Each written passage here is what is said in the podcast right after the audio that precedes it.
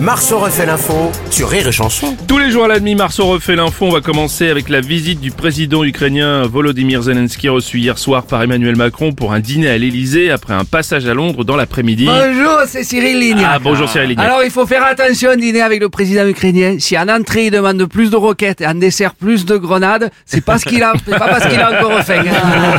pas du tout ça. Président Macron, bonjour. Bonjour, bonjour Bruno Robles, bonjour à toutes et à tous, à chacune et chacun, celles et ceux, aux auditrices, aux auditeurs, françaises, aux français. Oui, allez-y, monsieur. Euh, oui, je n'ai pas hésité une seule seconde à recevoir euh, le président ukrainien, malgré le classico PSGOM. Nous avons pu longuement discuter durant un bon quart d'heure, à la mi-temps.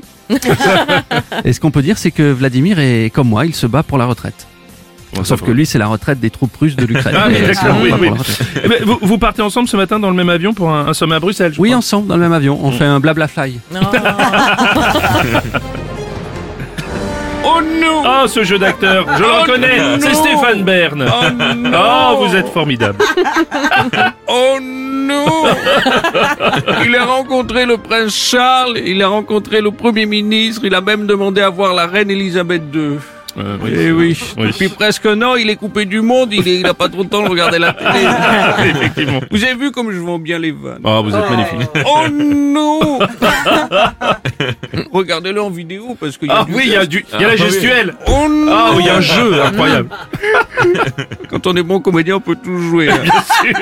il est pas bête quand même, Vladimir Zelensky. Il rencontre Ah Charles à l'heure du thé et le dîner, il est à Paris. Futez le garçon. bah Oui, c'est- il faut manger.